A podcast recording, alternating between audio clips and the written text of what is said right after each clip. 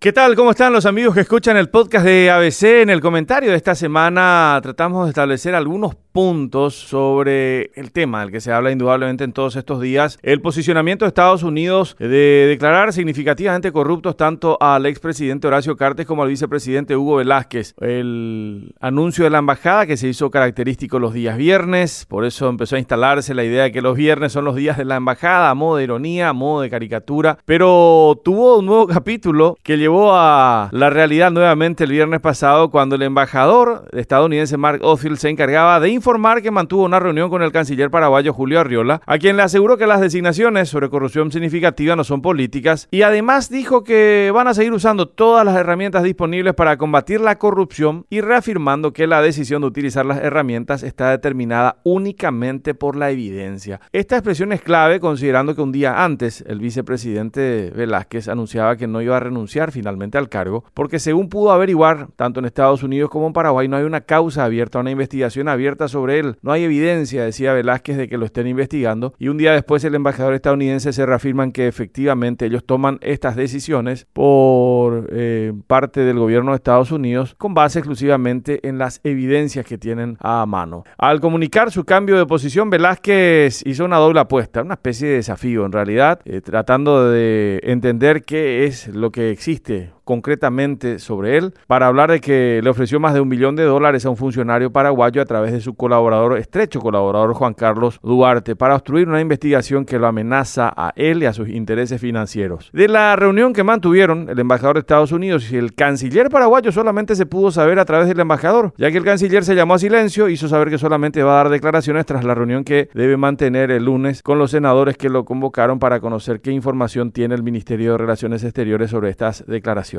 En la situación que afecta a Cartes, la película parece clara. El caso de Darío Messer y sobre todo la contratación del avión venezolano iraní, que es la que habría desencadenado la reacción del gobierno de Estados Unidos. En el caso de Velázquez todavía hay puntos sueltos y los datos que dio a conocer el gobierno de Estados Unidos no se conectan, al menos hasta el momento de este comentario, con algún hecho que haya sido conocido públicamente. Se habla de obstruir una investigación, no se precisa si es judicial, tributaria, aduanera, de la Fiscalía, de la Contraloría o de alguna otra institución del Estado, como por ejemplo la Secretaría Nacional de Inteligencia. Damos el ejemplo simplemente para dar una posibilidad. Por ahora solamente podemos hacer conjeturas, como también hacen algunos operadores colorados que apelan al discurso que busca cohesionar filas de que el gobierno de Estados Unidos está en una campaña para lograr la caída del partido de gobierno. El gobierno de Estados Unidos, a su vez, ya comunicó al canciller paraguayo que la lucha contra los corruptos seguirá, dejando abierta la pregunta sobre si esto se seguirá limitando a la cancelación de visas para ingresar a su territorio o podría derivar en algún proceso judicial con pedido de extradición incluido. Hasta la próxima semana.